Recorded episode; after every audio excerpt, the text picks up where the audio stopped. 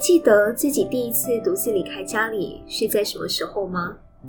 那个时候的你又是因为什么样的原因离开家里呢？在离开家里的时候，你还记得自己当下是抱着什么样的心情吗？外面的世界很大，我想要出去看一看。这是一个二十岁左右、正值花样年华的女孩，她在心里埋藏已久的小愿望。从小到大，她去过的地方很少很少，她所到过的国家不用数五根手指头，三根手指头就算得完。她想要出国游学，想要接触不同的文化、不同的人事物。她也想要环游世界，到不同的国度去体验生活。那些别人口中的大城市、大世界，她都很想要去看一看。这个女孩，她觉得自己还算独立，能够快速的适应不同的新环境。就算你把他丢到再恶劣的环境都好，他也觉得自己能够找到存活之道。但生活了差不多二十年，除了一般的学校社团活动，又或者是参加校外营会需要过夜之外，他其实不曾尝试过一个人。完完全全一个人独自生活。过去，他看过也听说过身边很多离家的游子，在真的离开家里这个温暖的避风港之后，会非常非常的想家。所以，只有不时在独自幻想自己离开家里之后究竟会是一个什么样的情景，那个时候的自己又会抱着什么样的情绪？想着想着，离开家里的这一天到了，他发现到。自己不管再独立都好，在拖着行李箱、双手扛着大包小包，正是要踏出家门的那一刻，他还是会觉得不舍，会突然鼻酸，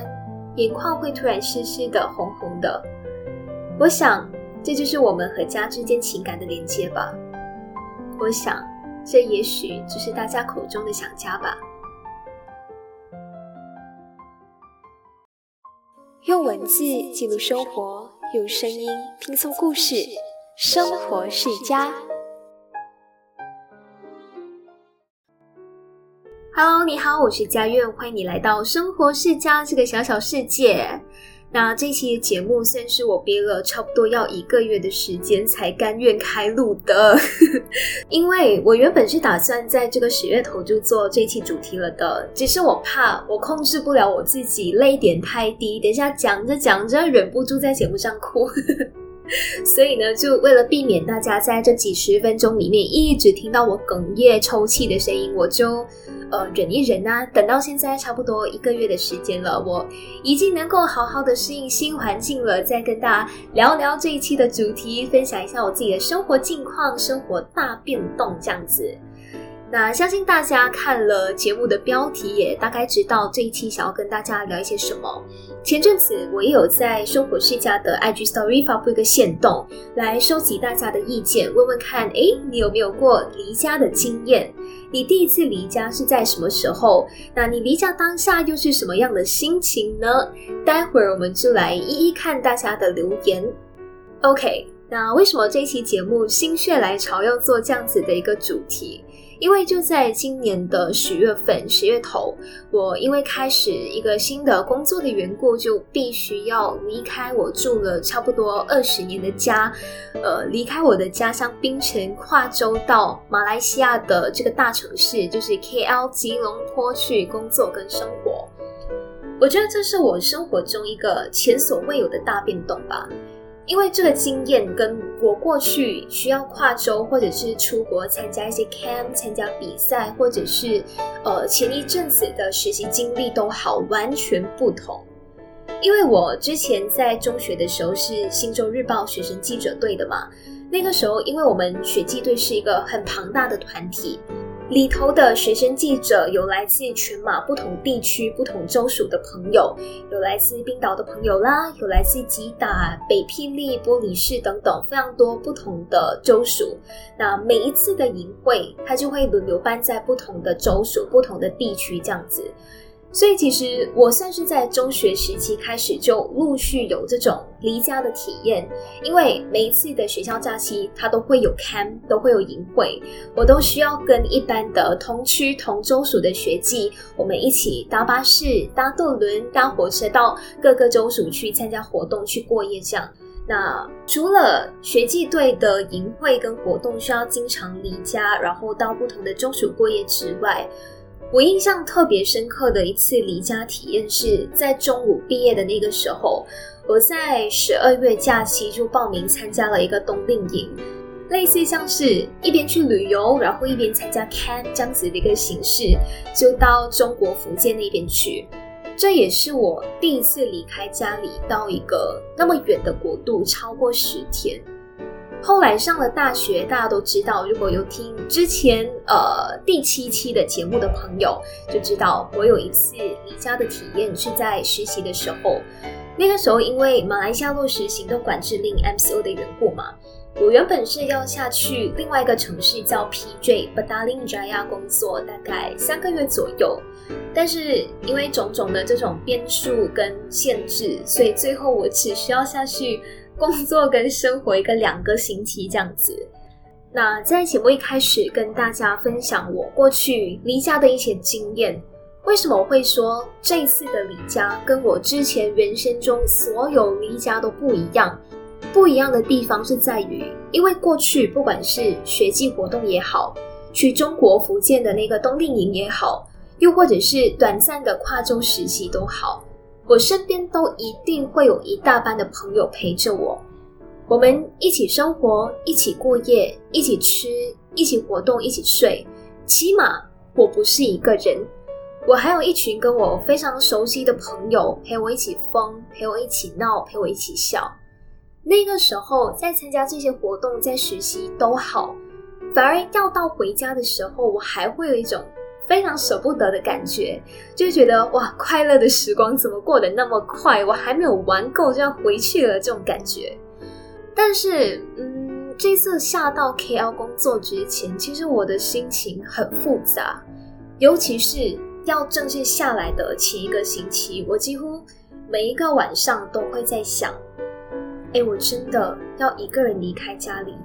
我真的要一个人到一个完全陌生的大环境独自生活了。这件事情，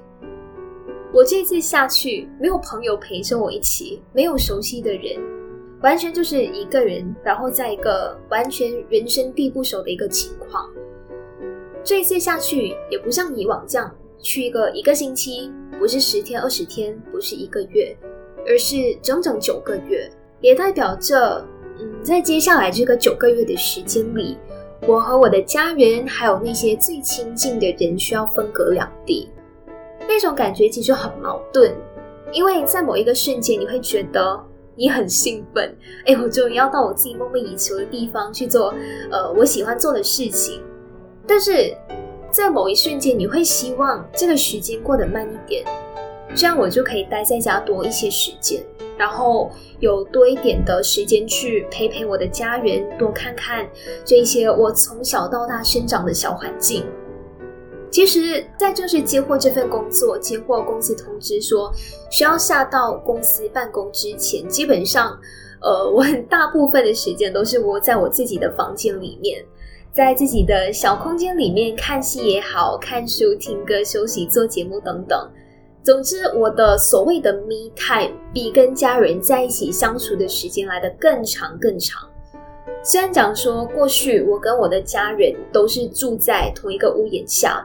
但是现在回想起来，其实我真的很少会主动跑过去找我爸爸妈妈，或者是去我弟弟的房间陪他们一起看戏呀，一起聊天什么的。我一天可能偶尔去个两三次他们的房间，每次去可能就去个五分钟、十分钟，跟他们哈拉几句，然后又窝回我自己房间做自己的事情。这是我过去的一个生活方式，在槟城在家里的一个呃生活方式。但是自从我知道，诶，我十月份要一个人离开家里，然后一离开就是差不多要离开呃超过半年的时间的时候，我觉得我自己。一个很大也很棒的改变是在于，我开始去主动陪伴跟关心我的家人，我的父母。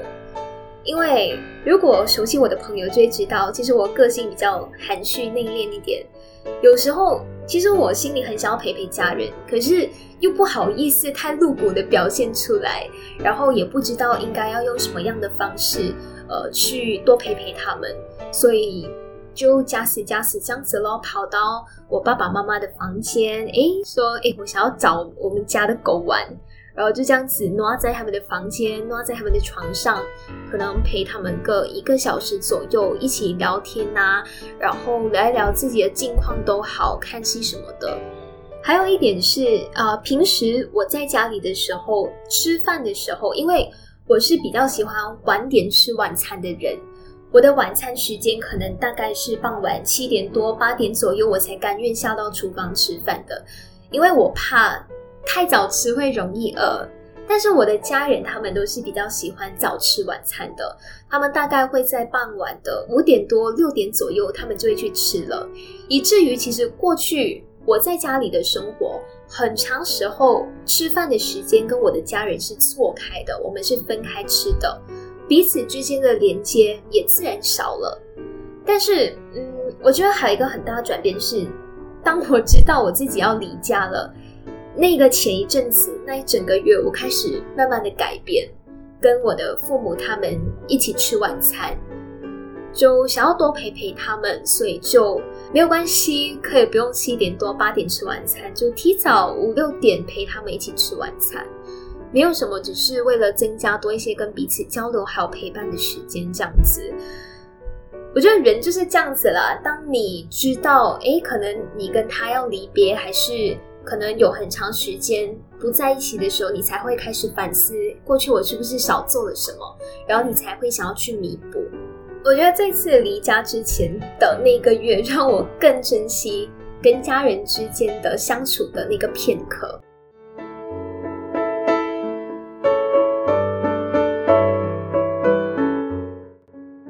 我不知道其他人你们的父母是什么样的，但是像我的父母，尽管我跟我的弟弟已经长大成人了，都已经超过十八岁，是国家法定上的成年人了，但是对我们这些孩子，我的爸爸妈妈始终还是很放心不下的。因为这算是我人生中第一次一个人离开家里，然后要到他乡去短暂的工作，也不像前几次那样是有伴的，是有一群亲近的朋友陪着我一起外出。所以相对来说，我的父母亲对我这次说远不远，说近又不是很近的远行是非常非常担心的。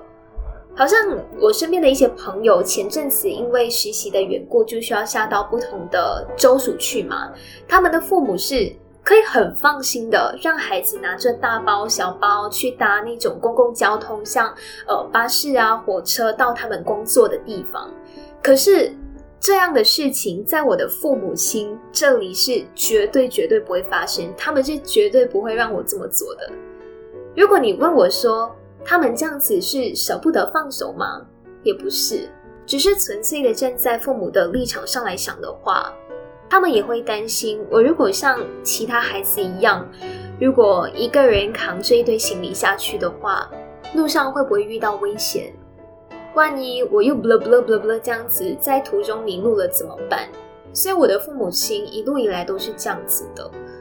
他们也只是想要多一份的安心。也是想要看我安安全全的到达另外一个城市这样子，所以他们宁愿跟公司请假个三天，宁愿累一点舟车劳顿，都要亲自驾车载我下去，直到我到达租房的那个地方为止。讲真的，直到我真正踏出家门之前，我一直以为我可以很轻松、很潇洒、很坦然的去迎接人生另一个不一样的开始，一场不一样的旅途。可是到了真正要离开的那一刻，我发现到我的鼻子酸酸的，我的眼眶湿湿的，可是我一滴泪都没有掉，OK？因为我不想要上了车让我的父母亲看到我哭的样子，因为可能他们会担心，诶，如果到时候他们。回到冰城了，我一个人在房间，一个人在 KL 生活。我万一是抱着这样子的情绪的话，怎么办？我能不能够克服？他们会担心，所以为了让我的父母亲能够稍微安心一点，我忍，OK，一滴泪都没有掉，OK。最主要为什么会鼻酸，然后眼眶泛红，是因为我太舍不得那些留在家乡的这些亲人。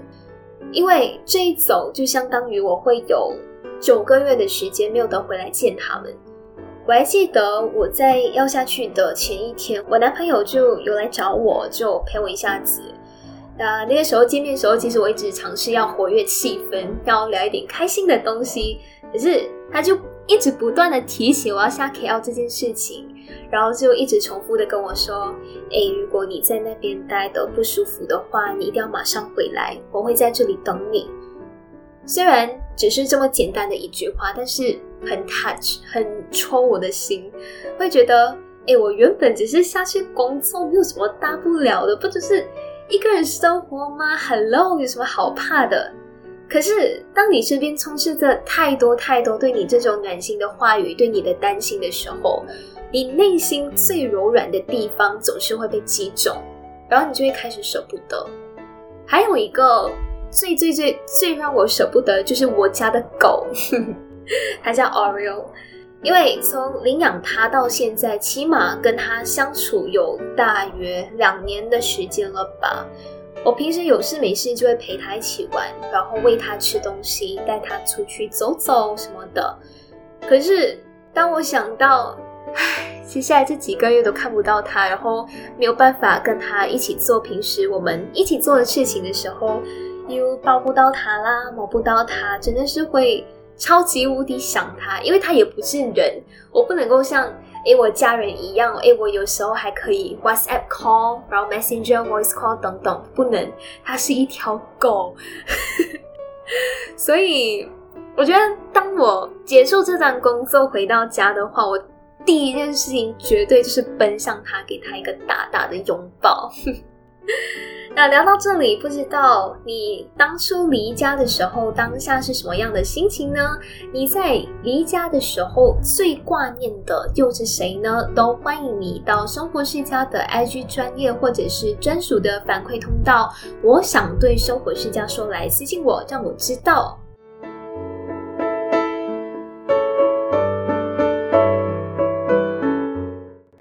OK。这一期我觉得，如果真的要很认真的聊的话，我真的觉得一个小时聊不完。那接下来这个部分呢，就想要跟大家稍微聊一聊，我觉得自己离家后最大的改变。现在是十一月嘛，距离我离开家里也有一个月的时间了。在工作的时候，其实我经常会被不同的同事问到：“诶，你平时没有工作的时候，像是星期六日、周末这样子的时间。”你一个人在家都会做什么？你不会觉得很闷或者是无聊吗？当他们问我这个问题的时候，我真的认真思考过，也认真的去想：诶，我平时没有工作的时候，我到底在干嘛？很奇怪的是，明明我在空闲的时候也没有做太多的事情，或者是太重大的事情，也根本哪里都没有去呀，就待在自己的一个小房间做自己的事情。呃，偶尔看看综艺，看看球赛，看书，听歌，写稿，准备 podcast 的内容，煮饭，冲凉，休息，刷电话。对啊，那我一天就这样过去了。可能你会觉得我平时在家生活真的很枯燥、很乏味、很平淡。但是很奇怪的是，我觉得我我不完全觉得我很寂寞，也不觉得孤单。反正我觉得这是属于我一个私人的空间，一个 me time。然后我自己也还蛮 enjoy 在无所事事、轻松惬意的生活当中。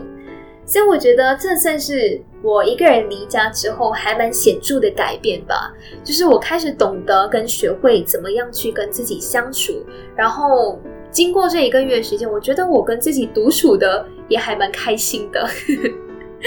那当然还有另外一个改变是。我觉得是所有刚出来工作的新鲜人，或者是刚到他乡独自生活的游子，可能都会有的一个转变。就是你平时在家，然后有家里人养着你的时候，你不知道那个钱有多么的重要。但是当你一个人出来打拼、出来闯荡的时候，你会更加知道这个金钱的重量。怎么说呢？因为过去，在我真正离家之前，因为疫情啦、MCO 的缘故，其实我一年多都是在家嘛。我吃的、喝的、用的，全部那个开销都是由家人来出。你也不必担心讲说哦，我没有钱去吃饱喝足或者是生活，因为在家你有家人罩着你，你一切都是舒舒服服的。早上起来不饿的话，你就赖床咯，赖到中午。你肚子饿的话，家里就煮了煮边边那个热腾腾的饭菜，你只需要马上下到厨房开动，然后吃饱了又继续回房间做自己的事情，以此类推。但是现在到了外面一个人打工生活的话，什么东西都要靠自己。要吃饭就要去买材料煮饭，这是一笔钱。而且我没有自驾车下来，我需要搭乘公共交通，那又是另外一笔钱。还有很多里里考考的那一种日常用品，像是哦，你洗衣粉用完你要买啦，牙膏、牙刷啊什么的，toilet paper 用完你还要去买啦。女孩子又来月经，你需要补货去买卫生棉等等等等。你会发现到，哎呦，生活处处都要用到钱。这些哎，平时你在家舒舒服服，你就会觉得讲说哇，原来我平时的开销是多么的大。但是当你一个人出来的时候，你会发现到。真的钱不够用，也因为这样，我之前都不觉得我是一个斤斤计较的人。但是自从出来一个人生活之后，我发现到我就很在意自己的金钱流向。就连有的时候，Grab Food 那个 delivery fee 多一块钱少一块钱，应该要买哪一家，哪一家比较划算？我应该要买这个配这个啦，还是那间店的这个配这个啦？我都会想很久很久。我真的我还记得，就在上个周末，我为了要买一顿午餐，我真的是划那个 Grab 划了整整两个小时半，一直在算我应该要怎么买比较划算。但我觉得哦，也完全不是坏事啦，只是，嗯，我的那个金钱观念有加强很多很多。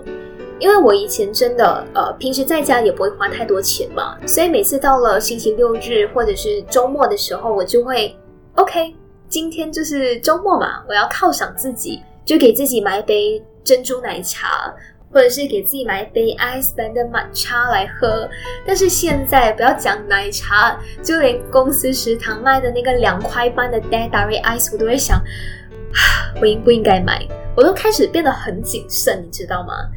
很长时候我会控制自己，不要乱花钱，就跟自己讲说。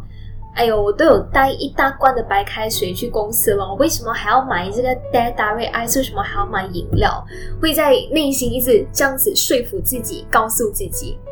因为有的时候欲望它就像一个魔鬼。你今天想要，明天经过了看到了，你又想要喝，然后后天又想要，就是这样每一天累积下来，你会发现到哇，你自己真的是花了很多不必要的钱在一些非必需品上，只为了满足你的一些小小的欲望。但是我觉得满足欲望是 OK 的啦，因为有的时候工作累了，要必须给自己一些犒赏嘛。但是不要天天喝啦，OK？这种呃。这种犒赏自己就久久来一次，我觉得就 OK 了。还有一点，我离家后最大的改变，这一点我觉得我必须要大力的称赞我自己，就是我开始养成记录每日开销的习惯了耶。因为过去呃十多二十年来，我不曾天天记录我自己把钱花在哪里。但是现在突然间我一个人生活了嘛，对于金钱方面还是有更大的把控了。我一开始在我的手机的那个 Notes 那边记录每一天开销，然后再总和，哎，我这个月赚了多少钱，我花了多少钱，那我呃总共净赚了多少钱？那我觉得这不只是游子啦，其他的小朋友、大朋友，你们在生活当中也是可以实行这样子的一个小小习惯，说不定哎有一天你真的会。呃，积少成多，积沙成塔，积累到一定的储蓄，然后真的实现所谓的财务自由。那谈到离家嘛，其实不少的朋友或者是同事都会跟我聊到租房这件事。基本上，呃，我对于新环境是可以很好的适应，但是这已经跟大家小小预告一下。从我正式租房啦，到正式搬进来啦，到正式生活，我真是经历太多太多的坎坷跟曲折。所以关于这些租房的鸟事啊，什么租房小贴士需要注意的事项等等，我会留到下一期节目再更详细的跟大家聊聊。那大家可以好好的期待一下。但是我觉得聊到租房这个问题，下一期节目我会聊到越来越生气，会整个暴怒。那大家如果想要知道，哎，我身上到底因为租房发生了什么样的鸟事，就记得要留守下一期的节目啦。当然，如果你过去有任何租房的经历，不管是你觉得很满意的、很舒服的，还是一次非常糟糕的体验，糟糕到让你回想起来还是非常惨不忍睹的，都随时欢迎你私信生活世家的 IG 专业，或者是到节目专属反馈通道，我想对生活世家说，来分享你的一个经历。那之后我也会在 IG 线动上面开放一个留言区，让大家来 comment。我们下一期节目就跟大家好好聊聊这个话题。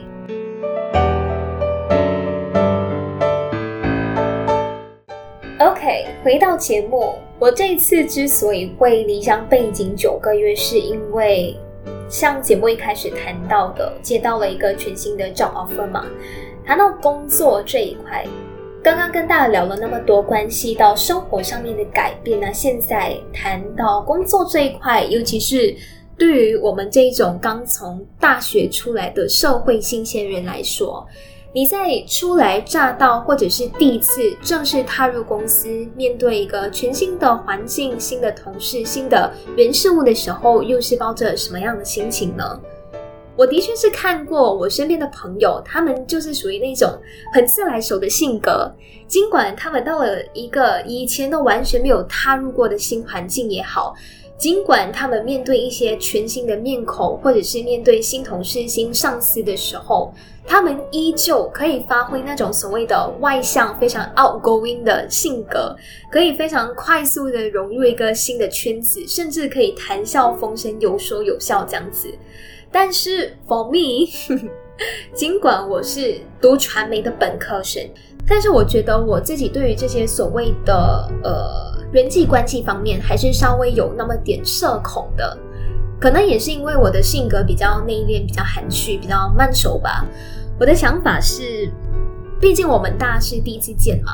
一般像我来到新公司或者是新环境工作的时候，我自己抱持着一个想法是。毕竟我们大家都是第一次见，这些人怎么说都是我在职场上面的前辈上司，然后我也还没有非常通透的去了解他们，也不知道他们的一个底线是什么。但如果这时候我作为一个职场新人，就贸贸然的去装熟、去搭话、去开玩笑什么的话，或许有些人他们是很欢迎的，但是你不知道大家其他人他们真正的想法是什么。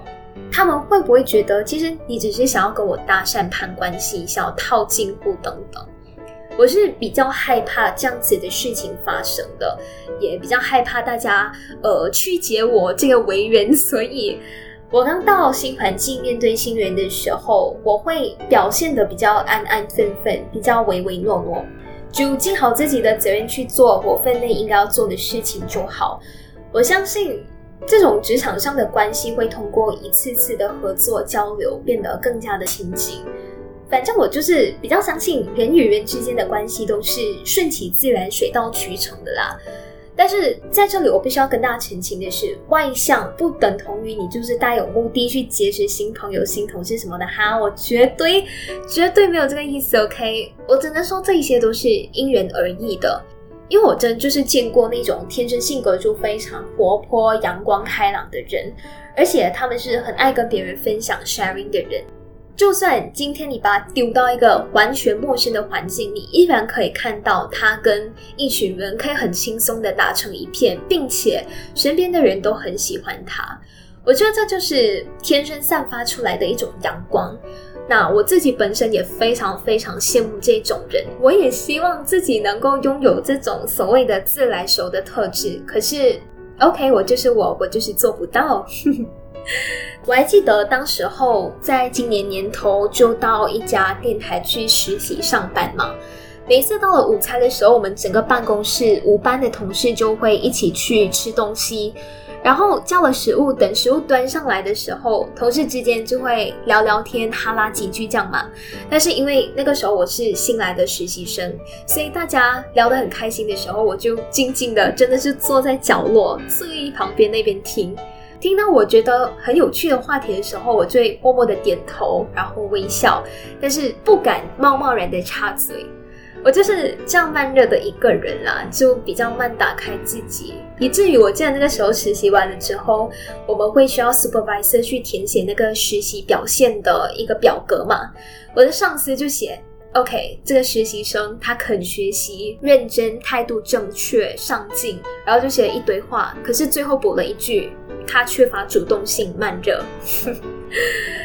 但我觉得那个时候算是。我对于一个真正的职场生活的一个小小体验吧，也因为之前实习的时候有真正进到职场工作，稍微掌握了一下，诶，真正的工作节奏跟环境是什么样的，所以现在我当我在开启这份工作的时候，虽然。呃，我前几天刚到公司的时候，依旧非常慢热，但是大约过了一个星期的时间吧，已经可以慢慢的打开自己，可以跟身边这些刚认识的同事、上司去沟通交流，甚至是很平常舒服的聊天这样子。就是我觉得自己在这次的职场生活上，在人际方面，比起之前的一段经历，有更进步，也更加成长的一面。那工作了超过一个月的时间，我站在一个职场新人的角度，就跟大家稍微聊一聊工作的心得吧。老实讲，说我自己离乡背景来到另外一个州属、另外一个城市工作，其实生活难免会很拮据。我一个月的钱甚至少于一千五百令吉。以前我们常常会听人家讲说，梦想跟生活两者不可以兼得。有了梦想，你就得不到一个非常富裕的生活。然后你为了生活，可能你就必须要放弃你的梦想。经常会听到别人这么说。在这份职业上，我觉得我的确做出了一个选择。我选择在这个年纪，一个比较拮据的方式，在做我几年来一直都在追逐的东西，而不是选择要赚很多钱，想要过舒适安稳的生活。如果你问我讲说这样辛苦自己，你值得吗？我觉得在我自己的心态上来说，有得必有失。在这个年龄段，我选择更想要追求我自己所谓的目标理想，那我就必须要承担相应的失去。但是谁知道十年后、几十年后的我又会怎么想，又会做出什么样的选择呢？所以每一个年龄段我们都会做出不同的选择。最重要的是。你清楚知道你在这个阶段你想要的是什么，然后你就朝着你想要的这个目标去走就好了。再来就是，当我真正踏入职场工作之后，我发现到工作跟求学在一定的程度上是截然不同的。在我正式步入职场之后，虽然才只是非常短暂的时期，但是还是能够感受到这个跟我在上课求学时期是截然不同的心情。我们都说嘛，上课求学，我们都是为了求知，是为了学习新知识、新技能。所以，不管是在做任何的 assignment、任何的活动、任何的考试、test 等等，你是可以犯错的，你是被允许犯错的。因为你就是来学习的学生，而学校的老师们就是那个负责引导你，然后告诉你，诶，你哪里哪里哪里有错，然后负责提点你去改正错误，然后帮助你走向正确道路的人。但是在工作却不一样，你没有办法，也没有太多的时间跟空间给你去不断的试错。为什么？因为老板他是用薪水来聘请你帮他工作的。上司就是希望你这个人通过你自己过去的积累，然后你的能力去为他去为公司带来收益，而不是说哦，我聘请你等你慢慢成长。而且我自己还有一个蛮深刻的体会是，在职场上，我们大家都必须知道，我们每一个个体、每一个人都不是无可替代的。所以你能够做的就是必须要靠不断的努力去留住自己的所谓的个人价值。那像我现在就是从事跟新闻相关的行业嘛，新闻要求的就是要快很准。那我知道我自己其实从中学开始在做事方面就是属于那种慢工出细活的人。你让我做一个东西，你交代我一个工作，时常我有九成的把握，自己出品的东西或者是作品，绝对是可以上得了台面的。但是问题是我做东西就很慢，尤其是在初期策划内容之类这方面，因为我太想要做好，太想要有所谓的最完美、最好的故事，然后最好的内容大纲等等，以至于我有的时候真的可以花上好几天的时间，就为了想一个 plot 而已这样子。但新闻嘛，它毕竟是不等人的，它是讲求时效性的。在新闻的战场上，你只能够快攻出细活，而且是必须要零缺点的好活。当你在报新闻的时候，就算你一个字念的变调，你距离行间之间的停顿点不对，你念完了，你的尾音没有降下来，你交差迟了一秒，等等，一切都要从头来过。那在犯了错之后，你唯一能够做的就是今天错，现在就要改掉，在最短最短的时间内，让自己呈现出一个百无一失的状态。我觉得这也是我现在每一天都需要做的功课，在进步的地方，也是我现阶段在职场上需要逼迫自己快速成长的一个过程。但是聊了那么多，必须要说了，我觉得我现在的这份工作，就算我做到很累很累的时候，可是在隔一天，你还是会很心甘情愿的去提早做好准备。在工作的时候就全力以赴，倾尽所有；在结束之后虚脱到什么都不想做。我觉得这就是工作，也幸好是我喜欢的工作。那在这里也就希望大家能够做自己喜欢的事情，享受并快乐着。OK。